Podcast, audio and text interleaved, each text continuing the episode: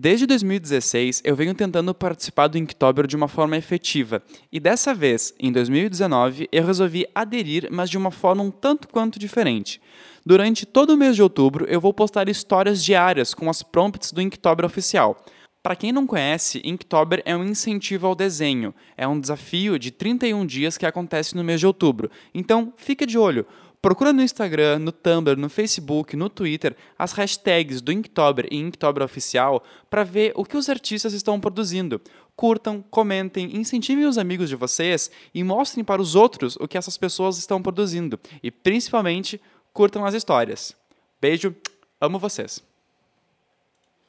Mini Trama apresenta Anel, escrita por e na voz de Arthur Zekrause.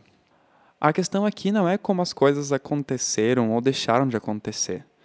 A questão é como tudo isso nos afetou a ponto da gente bater a porta no rosto um do outro e acreditar que estava tudo normal. Que não passava de uma simples briga intelectual de um casal com problemas a resolver. Essa foi a nossa pior briga. E eu sei o que eu fiz de errado. E eu sei o que tu fez também mas nós acordamos que não iríamos jogar o jogo da culpa naquele início de noite. Eu sei o que eu errei e como te magoei, mas eu não queria que as coisas terminassem dessa forma.